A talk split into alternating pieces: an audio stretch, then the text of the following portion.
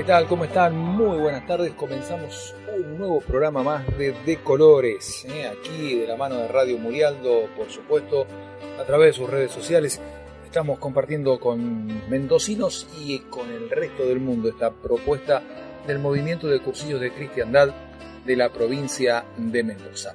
Pablo, me estoy en el control técnico, ¿cómo estás? ¿Qué tal Pepe Fernández? Muy buenas tardes. Hola Marcelo, hola hermanos de colores. Aquí una vez más nos volvemos a encontrar en nuestro espacio, en nuestro programa del Movimiento de Cursillo de Cristiandad, para compartir unos momentos de reflexión, para compartir eh, la palabra de, nuestro querido amigo Jesús, para compartir eh, también eh, en este mes aniversario ese deseo de, de agradecer profundamente al Señor por los 55 años de nuestro movimiento de cursillos acá en la diócesis de Mendoza. Eh, así que bueno, eh, tenemos eh, realmente una gran alegría por, por este hecho que estamos festejando, porque las gracias que Dios ha derramado en las vidas de tantas personas son realmente inmensurables, son, son maravillosas cómo ha cambiado nuestros corazones habernos encontrado con Él.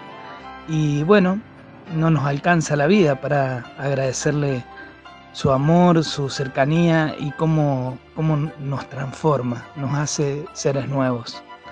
Entonces, bueno, con ese ánimo vamos a compartir nuestro encuentro de hoy em, y ya iremos recorriendo esta, este espacio en la tarde. Agenda en el cuarto día.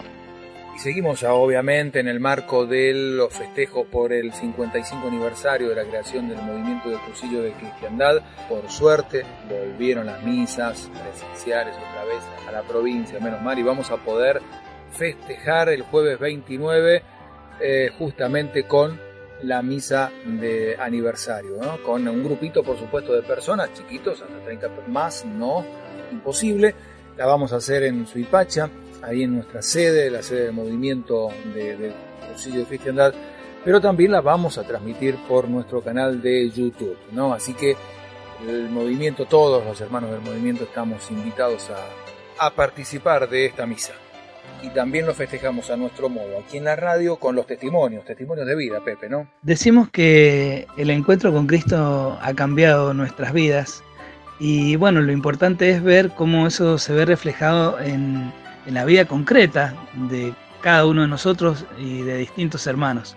Hoy nos va a acompañar con su testimonio, eh, que nos cuenta cómo ha vivido este, este encuentro con, Cristo en el cursillo, nuestro hermano Humberto Vélez. Queridos hermanos del movimiento de cursillos de cristiandad de Mendoza, soy Humberto Vélez del cursillo 228, casado con Anita Cereda hace 51 años, tres hijos y cinco nietos. Es una inmensa alegría para mí poder expresar en esta fecha tan especial, tan importante para el movimiento de cursillos de cristiandad en Mendoza, como es cumplir 55 años de vida, expresarles mis vivencias como cursillista. También es para mí una fecha muy importante, ya que el 23 de octubre cumplimos el cursillo 228, 29 años de haber vivido mi cursillo allá en Lulunta. Cursillo que me permitió, como a todos, como a muchos, haberme reencontrado con el Señor, haberlo conocido aún más y desde esa fecha haberlo reencarnado en mi corazón. Y creo también haberlo transmitido a través de 29 años a muchos hermanos que conocí y de los cuales tengo preciosos recuerdos. Dije al comienzo que Cursillo me hizo reencontrarme con el Señor, porque en mi niñez, allá en Reducción, Rivadavia, en una humilde capilla, llegué a ser monaguillo y no me perdía misas ni las doctrinas, como le llamábamos en aquel entonces, a la catequesis.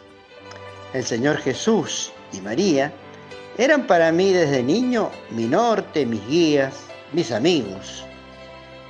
Las cosas de la vida, el estudio y el trabajo me alejaron un poco, pero nunca olvidaba esos momentos de mi niñez tan lindos junto a Jesús, a María.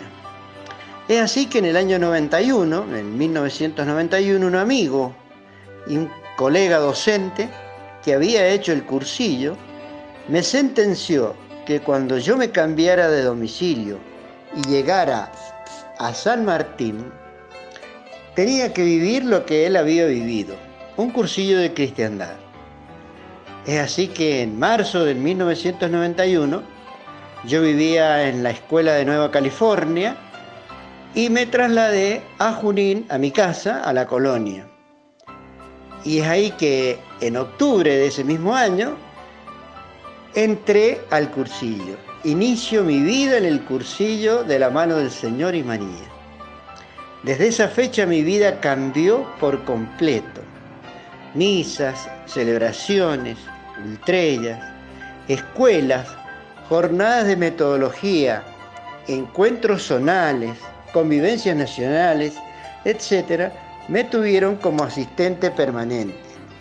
Mi adhesión al movimiento de cursillos de cristiandad fue determinante en mi vida.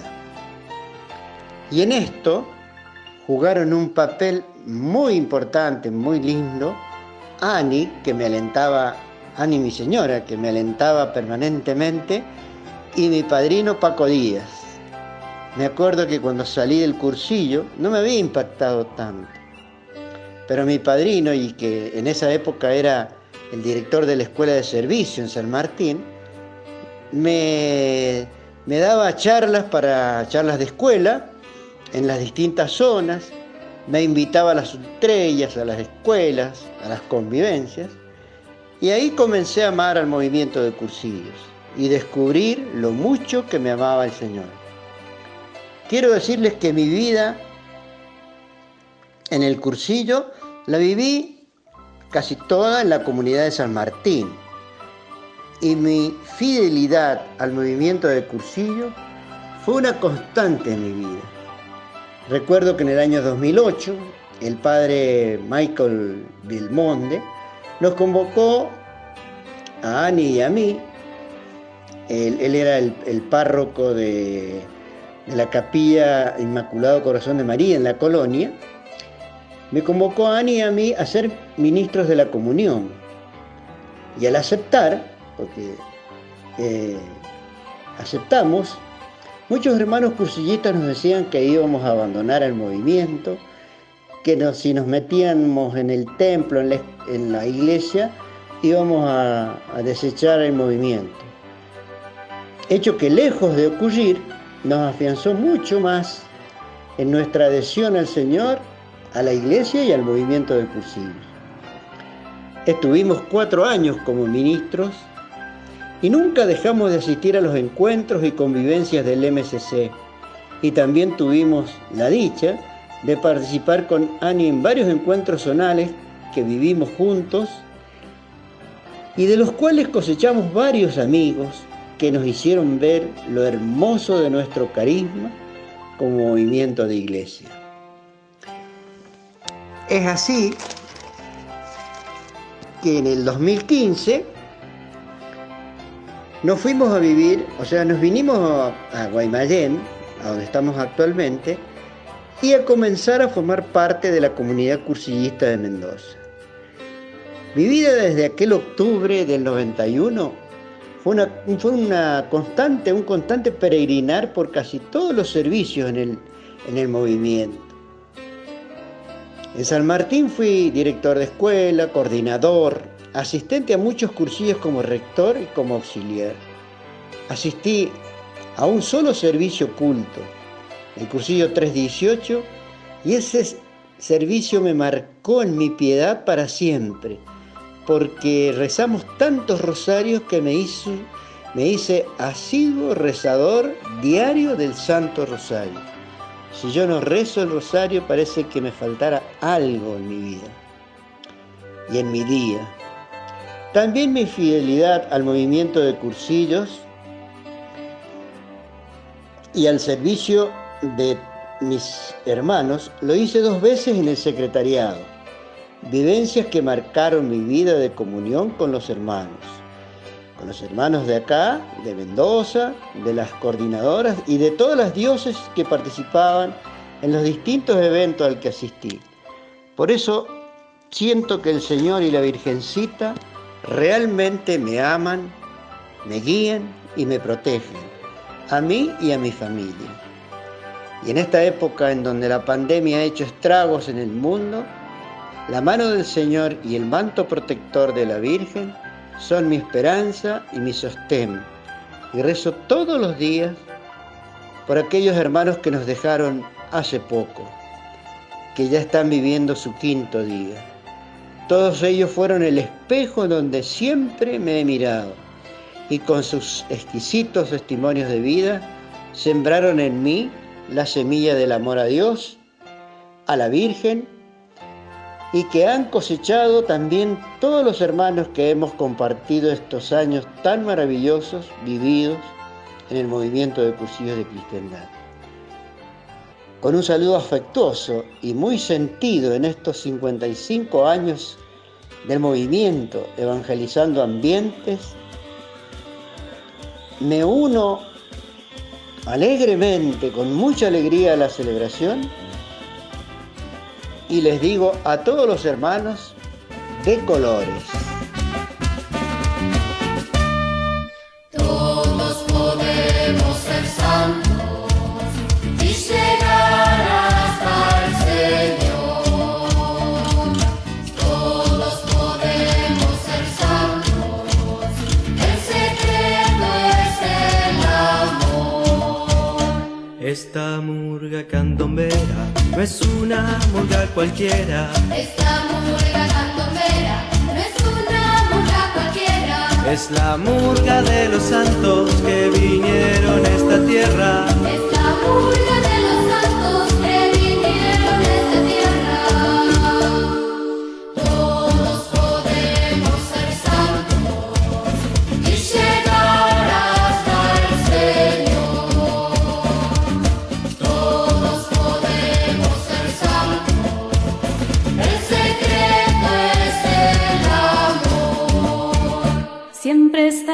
muy contentos. En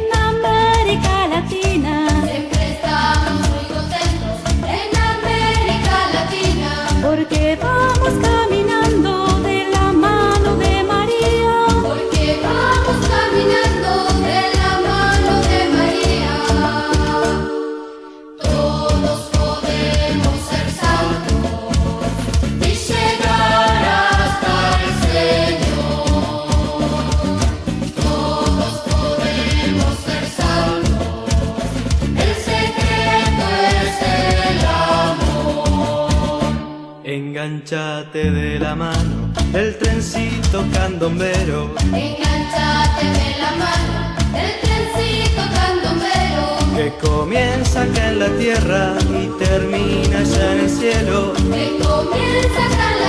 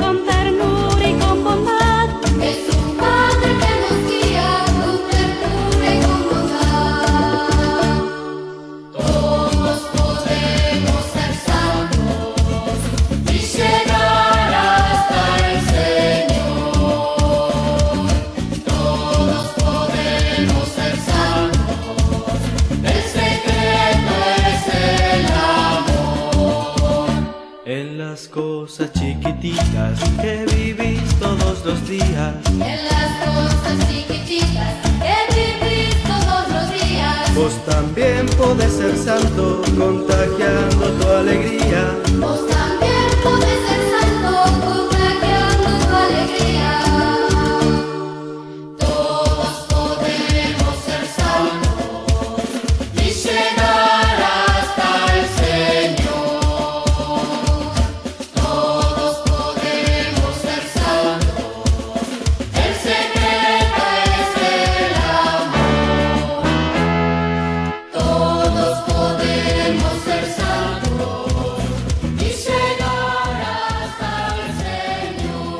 colores, llenando la cabeza de ideas y el corazón de fuego.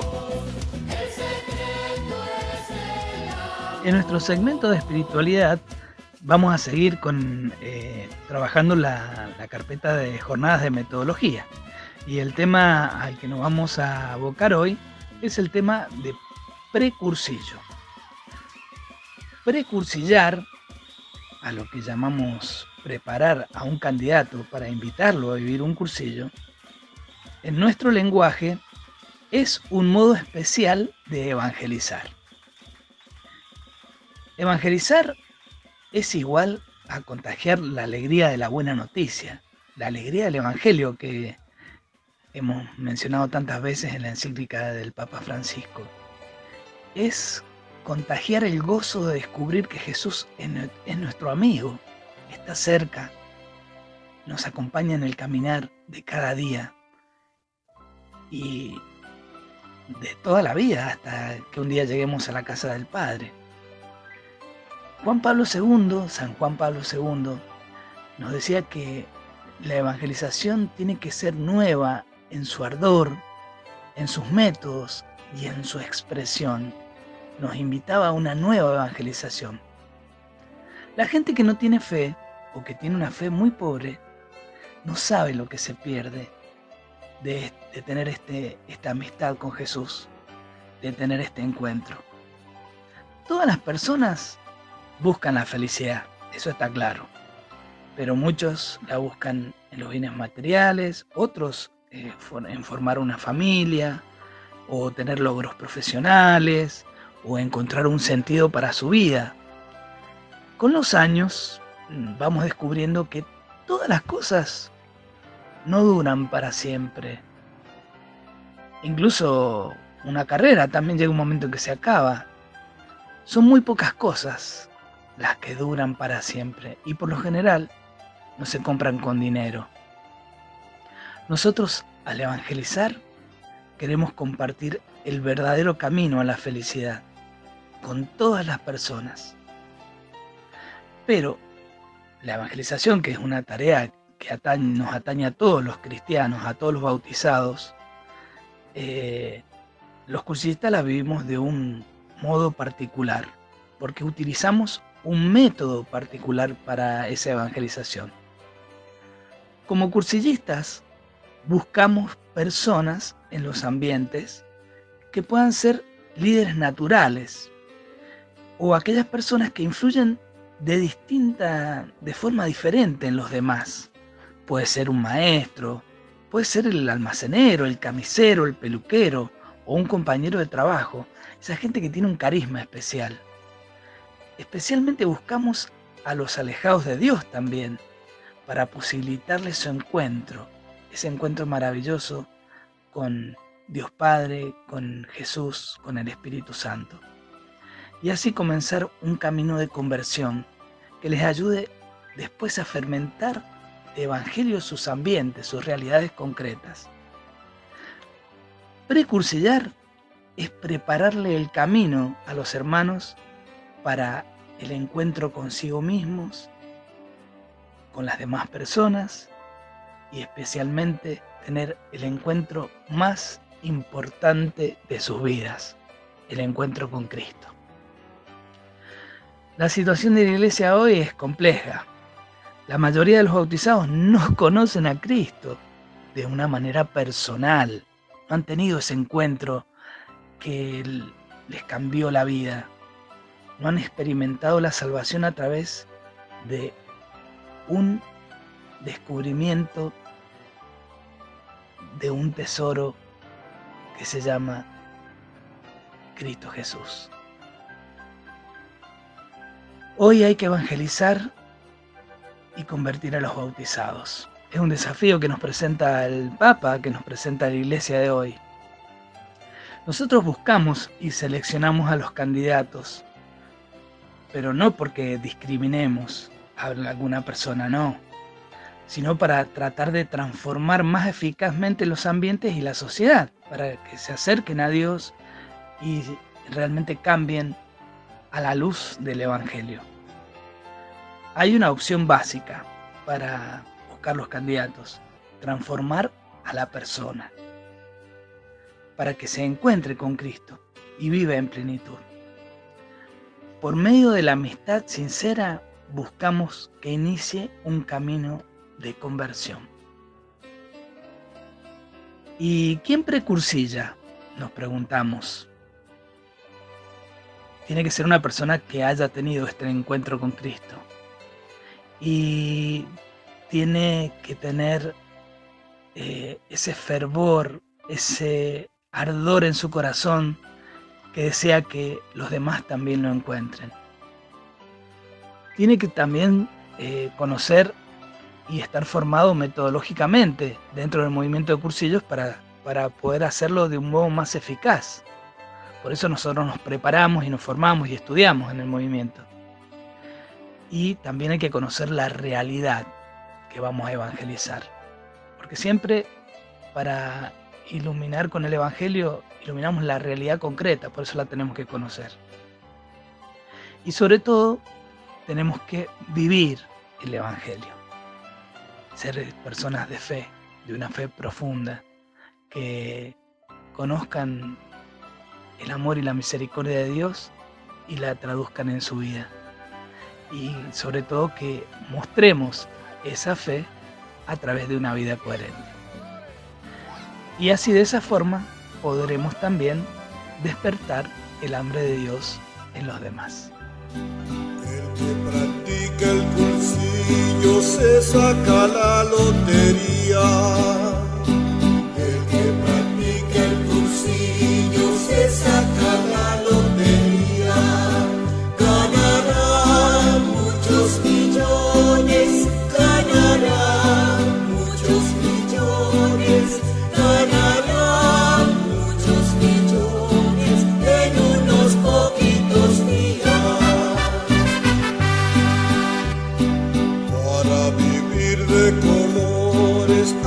tener mucha hombría.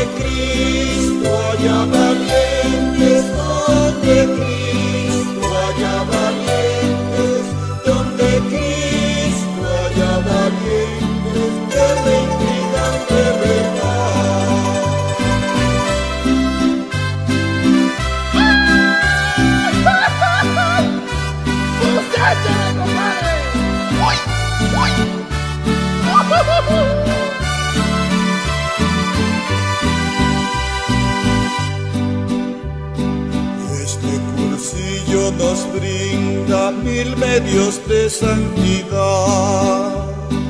Este cursillo nos brinda mil medios de santidad.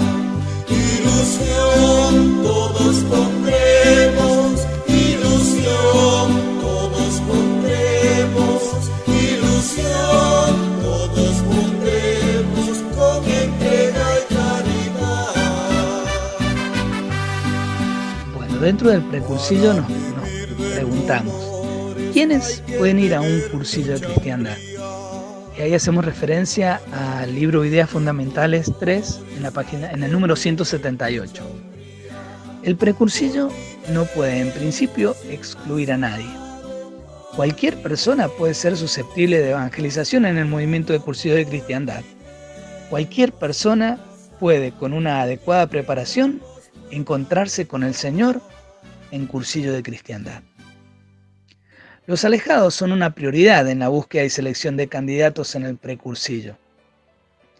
Con el, por el carácter carismático del movimiento, se pretende el primer anuncio de la buena noticia, que se dirige preferentemente a los alejados de Cristo y de la Iglesia. La prudencia y la caridad piden especial atención a personas a quienes el cursillo no les traería beneficios o soluciones. Personas que no se encuentran con condiciones psicológicas normales y los que viven en circunstancias irregulares de vida. Personas con adicciones no resueltas o tratadas o cualquier otra situación que requiera una atención especial y que los dirigentes de un cursillo no están en condiciones de afrontar. No prohibirlo ni descartarlo, solo esperar y prepararlo adecuadamente. Precursillar al alejado siempre con la verdad, con naturalidad y estrategia, con respeto e infinita caridad, con apertura de corazón y misericordia. También hablamos de- dentro de lo que es el precursillo, quiénes son los candidatos prioritarios. En el precursillo buscamos personas maduras, libres y responsables, de cualquier condición social, cultural o ideológica, que estén dispuestas a reflexionar y plantearse la verdad de sus vidas. Pueden ser personas bautizadas que ya no se sienten miembros de la iglesia, que se pueden haber alejado, pero que si se encuentran con Cristo, se pueden transformar en verdaderas locomotoras de la evangelización. Hoy el Papa Francisco nos vuelve a cuestionar. Quiere una iglesia desinstalada en la comodidad. Quiere que nos animemos a llevar la buena noticia a las periferias, tanto geográficas como existenciales. Hay que poner mucha valentía y mucho amor, especialmente en estos tiempos de pospandemia. Los desafíos son variadísimos. Eh, vemos como tantos hermanos van a servir a, a comedores, a gente de la calle. Realmente cuánta solidaridad. Entonces es como que hay que estar, hay que estar atentos a las nuevas realidades que van surgiendo y a los desafíos que el Señor nos va planteando. Son especial responsabilidad de las escuelas de servicio y el secretariado las acciones del precursillo. Deben elaborar estrategias para su abordaje, para que se busquen los candidatos más adecuados eh, para que asistan a los cursillos. Y sería bueno que nos preguntemos, ¿cómo estamos precursillando en Mendoza?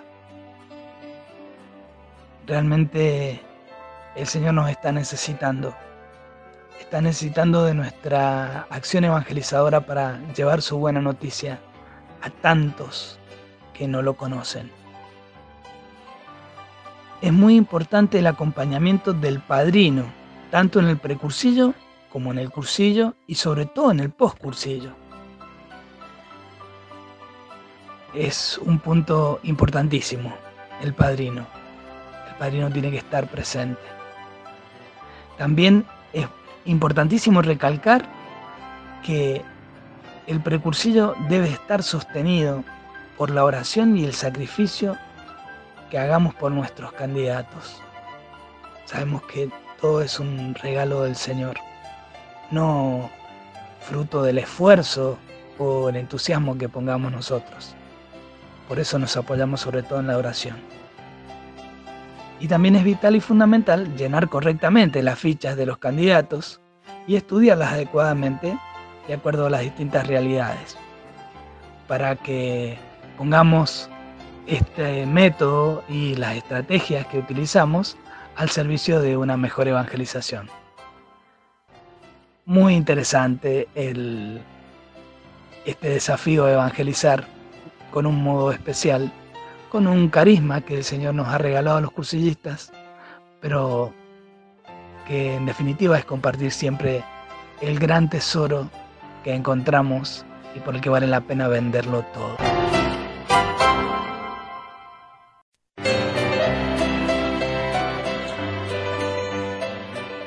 Y volvemos a la columna de escuela. Hoy con el padre Gastón Peroni, que nos habla de San Pablo, de nuestro patrono, patrono universal de los cursillistas, el gran apóstol San Pablo. Qué mejor entonces que nos introduzca al tema hablando obviamente de la figura del propio San Pablo, de Saulo de Tarso y su conversión. Pablo de Tarso, este Saulo de Tarso, el cual vamos a conocer o va a entrar en escena en el libro de los Hechos, va a ser un judío de la diáspora. Eh, de la diáspora significa un judío que está fuera del pueblo de Israel, ya seguramente fantaseando o, soñando su historia, sus padres o su familia ya había tenido que abandonar, abandonar Israel.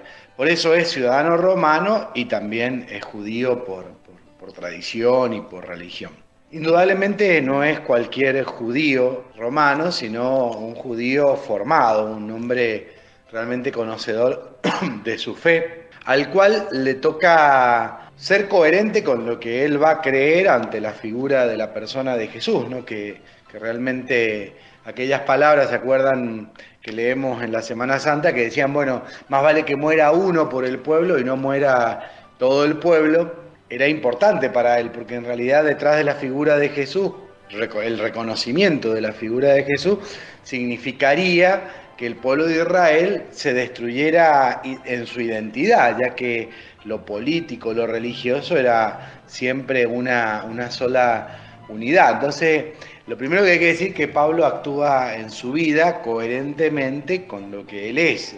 Quiere defender lo que toda su vida mamó que tenía que defender. Él tenía que defender su identidad judaica en un mundo que no conocía al pueblo de Israel como el pueblo de la tierra prometida, el pueblo de la promesa. En este contexto, Pablo va a vivir su conversión. Por eso es tan fuerte su conversión.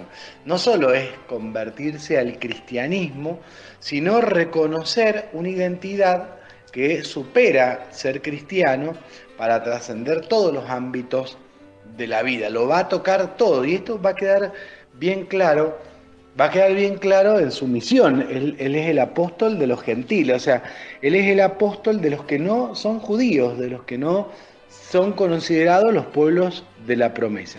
En ese contexto él se va se va a convertir y así entra en escena fuertemente en el libro de los Hechos de los Apóstoles, donde como medio como para presentarlo, lo vamos a haber visto nosotros o lo vamos a reconocer en el martirio de Esteban.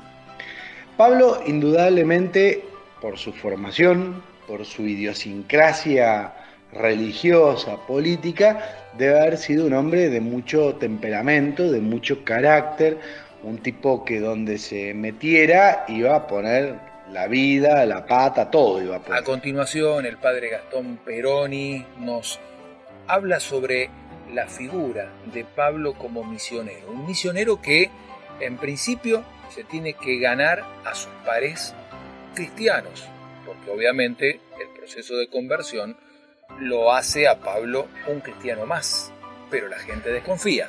Pablo como misionero hay que pensar que tuvo un proceso como misionero.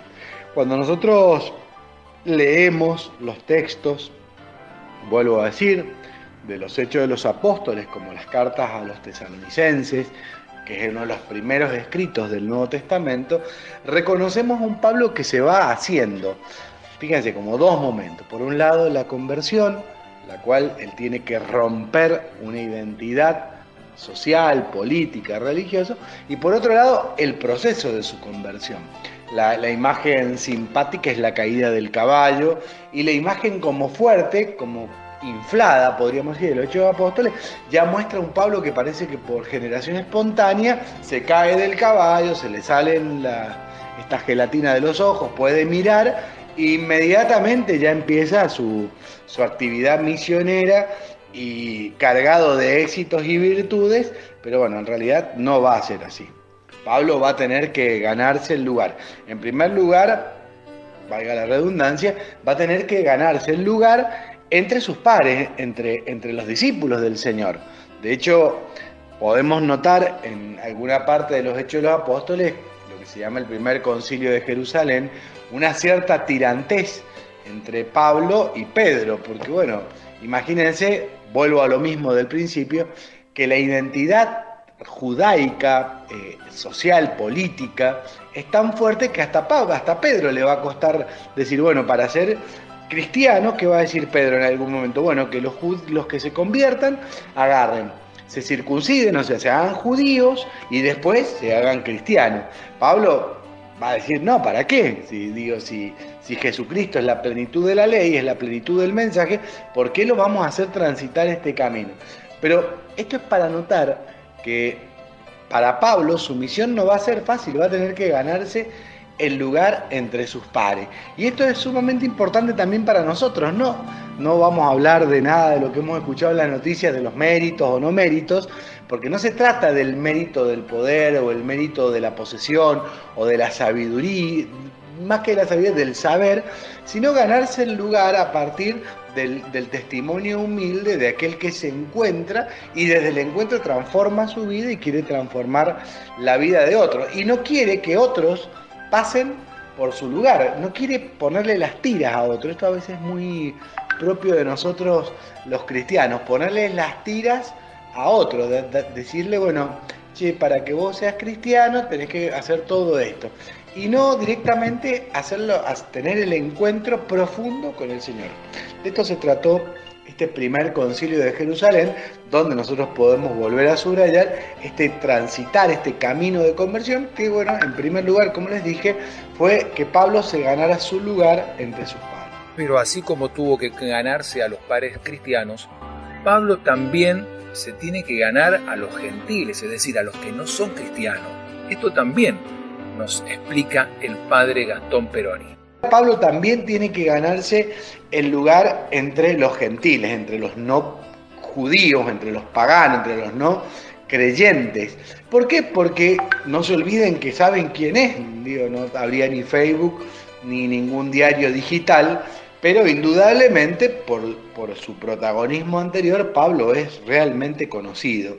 Y por tanto también genera una cierta incredulidad y una cierta indiferencia por parte de sus pares, de, de sus pares ya no de sus pares convertidos al cristianismo, sino de sus ex pares que eran judíos y los cuales van a ver en él, bueno, a alguien blandengue, alguien que no, que no ha logrado, es más, en algún momento hay una expresión, aunque la saco de contexto, cuando le dicen, mirá, en otro momento te vamos a escuchar, digo, ahora no, la verdad que no nos interesa lo que tengas para decir. O en algún contexto, como leemos en las cartas, cuando Pablo tienen que bajarlo en una cesta de mimbre por el murallón. En realidad no lo están bajando porque no tenían que irse, lo están bajando porque no le iban a hacer bolsa al pobre Pablo, la verdad que no había caído bien, así como él había salido a linchar a los judíos, bueno, los judíos lo quieren terminar linchando a él. De hecho, bueno, así va a ser también su final, ¿no? Que va a entregar la vida por Jesús y su, permítanme como adelantarme, su gran ministerio apostólico, su gran misión apostólica, la va a hacer preso, ¿eh? la va a hacer en su camino a cuando es condenado a muerte, es condenado, él va a apelar al César, al, al, al emperador, acuérdense, como les dije, en un romano, y va a tener que ser juzgado por el emperador, entonces tiene que viajar, acuérdense también que los viajes no eran tan cortos, viajar desde Israel, viajar a tantos lados, pasando por Corintio, por todo, y bueno, y ahí vamos a conocer sus cartas.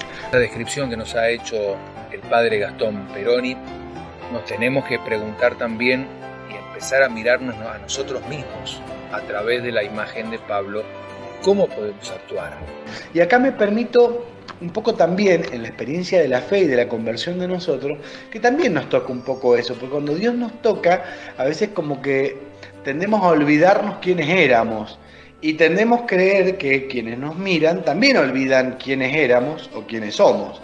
Entonces como que también tenemos un gran desafío misionero de ganarnos un lugar entre nuestros pares, entre los que hoy celebran y creen lo mismo que nosotros y entre los que hoy también nos han conocido en otra etapa de nuestra vida y conocen, podríamos decir, nuestra mancha y nuestra arruga antes de nuestra blancura y nuestra belleza cristiana, aunque tendríamos que decir, sin olvidar la figura de Pablo en tercer lugar, que la conversión de Pablo no fue automática, hubo un gran camino. El impacto fue fuerte, se cayó del caballo, si quieren la imagen, pero el camino de conversión, que podría ser el impacto, el retiro del cursillo, pero el camino de conversión es el comienzo, el famoso cuarto día es nuestro camino de conversión. También diciendo que conversión es mirar el rostro de Dios y es mirar con los ojos de Dios la vida. No es cambiar o mejorar moralmente, es tratar de mirar la vida como la está mirando Dios, o sea, mirarnos como Dios nos mira a nosotros. Eso es la conversión. Muchos circunscriben y empobrecen, me parece, la conversión cuando piensan que la conversión es simplemente, sencillamente, cambiar una mala actitud. Hubo algún defecto, que en realidad también, si lo miramos así, muchos de nuestros defectos no van a cambiar nunca. En la misión de Pablo tenemos que hablar de sus cartas. Por un lado podríamos hablar de la carta a los tesalonicenses y por otro lado tenemos que hablar de la carta a los romanos. Hay otras cartas entre medio, filipenses, corintios, colosenses, que son atribuidas a Pablo, pero como que las dos marcas fuertes de Pablo están allí. Por un lado, el Pablo de los tesalonicenses, un Pablo urgido por la llegada del reino, ¿no? Pablo tiene urgencia, urgencia de la llegada del reino. Por eso invita a que el cambio va a entender esto de la conversión, esto de la mirada de Dios, tiene que ser inmediata. Es más, está urgido, está como arrebatado, porque él considera, él está pensando que esta segunda venida del Señor va a llegar ya. Un poco lo que nos pasa, vuelvo a decir, cuando salimos del cursillo. Creemos que el mundo ya lo podemos cambiar, ya, ya tengo que cambiarlo, esto tiene que ser urgente y lo voy a hacer. No podemos olvidarnos que nos tenemos que ganar el lugar entre nuestros nuevos pares y nuestros antiguos pares, los cuales conocen muchas veces nuestra historia y también transitar la conversión.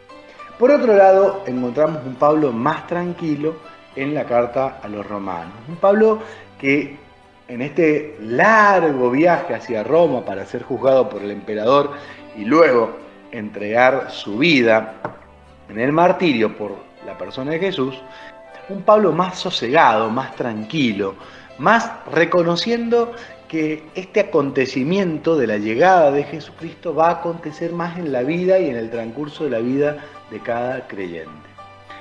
Un detalle importante, ¿ustedes saben por qué Pablo está tan interesado de ir a que lo juzguen en Roma el emperador? No porque solo quisiera que lo juzgue el emperador, se quiere ser el fashion, ya que lo van a matar, que lo maten con dignidad o grandeza, sino porque hay un dicho que no sé si conocen, que decía que todos los caminos conducen a Roma. Por tanto, si el Evangelio llegaba a Roma, eso quería decir el Evangelio iba a llegar a todo el mundo. Y así como hay un principio, hay una conclusión también en cada escuela. El Padre nos cierra justamente también la figura de Pablo invitándonos a reflexionar y a rezar sobre el santo, sobre nuestro patrono, pero también sobre nuestra propia vida en función de las propias cartas escritas por San Pablo. A mí me parece que mirar la figura de Pablo, donde si quieren una linda presentación, donde uno pueda decir, bueno, acá me puedo reflejar yo en la carta de los Gálatas, agarrar la carta de los Gálatas donde dice Pablo, yo soy este, yo hice esto, yo estoy por este camino, nos puede servir a nosotros para rezar. ¿Por qué? Porque nosotros también Dios nos toca en un momento de nuestra historia. Y nos toca sin avasallar la historia anterior y ayudándonos a construir o a reconstruir el proyecto de Dios en nosotros. ¿Qué es importante a la hora de mirar nuestra historia y de ahí podernos parar para encarar nuestra misión como cristianos? Es valorarla. Es valorar realmente nuestra historia y valorar, mirando hacia atrás, valorar qué es lo que nos tocó, qué es lo que nos regalaron, qué es lo que nos dieron. Cargado de gracias y de pecado. De los pecados pediremos perdón. De la gracia vamos a construir nuestra misión. Repito, del pecado pediremos perdón y de la gracia construiremos nuestra misión. Pero lo importante es mirar hacia adelante, porque lo que vamos a vivir es una buena aventura, una buena noticia. No nos vamos a mirar adelante, bueno, a partir de ahora voy a ser más cuidadoso, voy a estar como custodiándome de lo que haga mal o de lo que haga bien y que me van a estar mirando y no mirando, eso no importa. Nosotros no podemos vivir pensando lo que le falta al vaso, ni tampoco podemos vivir del vaso de los demás y menos, y mucho menos, de sus errores o sus hierros, como nadie lo puede hacer mirándonos a nosotros de lo que nos falta o de nuestros hierros o errores.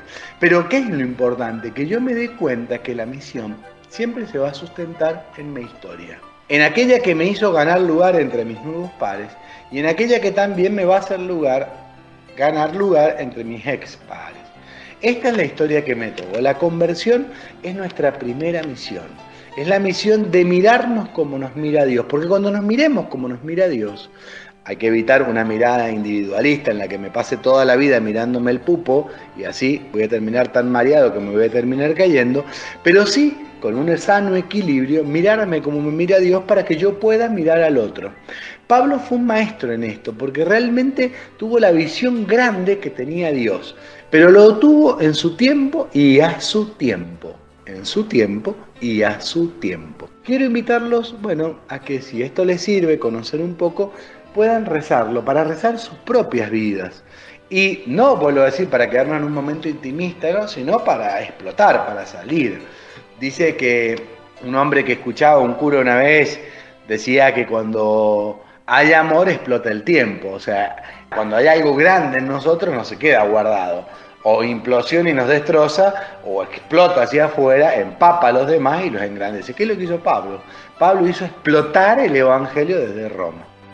Y qué mejor que cerrar, obviamente, la escuela de San Pablo con una canción referencial que cantamos los cursillistas a nuestro patrono universal.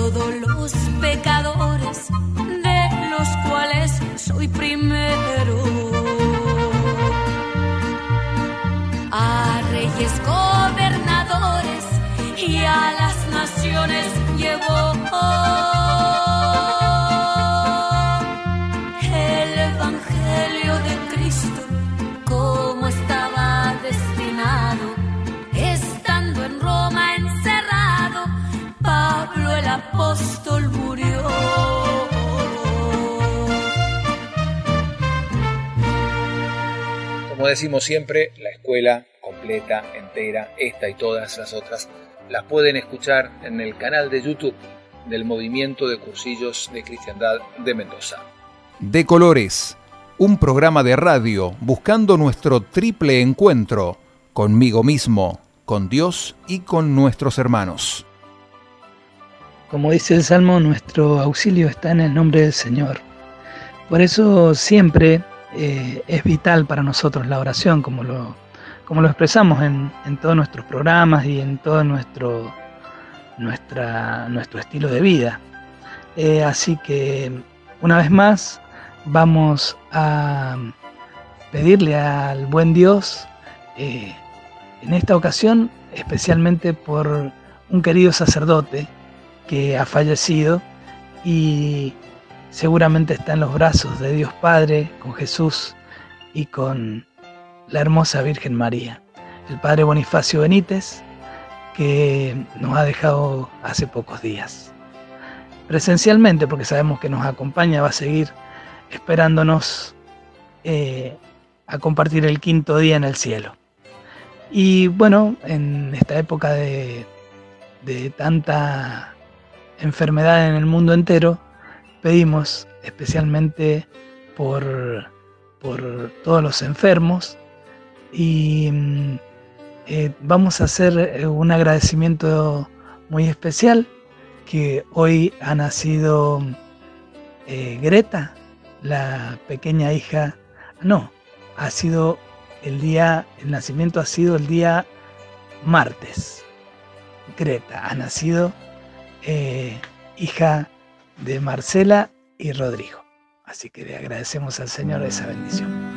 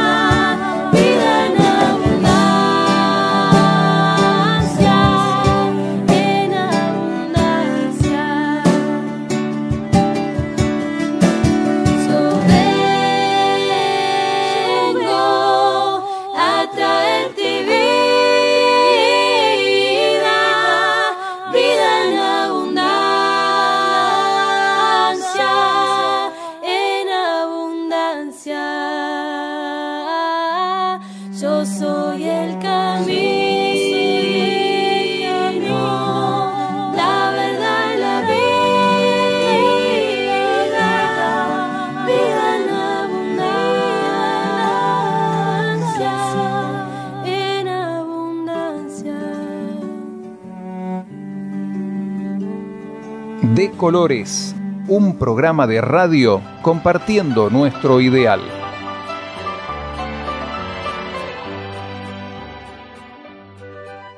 Llegamos al final del programa por el día de hoy. Gracias por acompañarnos. Paulo, Pepe, todo el cierre para ustedes. Eh, realmente muchas gracias por dejarnos entrar en sus casas, en sus corazones. Ojalá que algunos hermanos nos escuchen también desde lejos y mm, le agradecemos al Señor por de nuevo por este, estos 55 años del movimiento de cursillos, por tanto amor derramado y también le agradecemos a nuestro querido operador Pablo Amestoy que desde los controles hace posible nuestro encuentro. Un gran abrazo y un fuerte de colores para todos.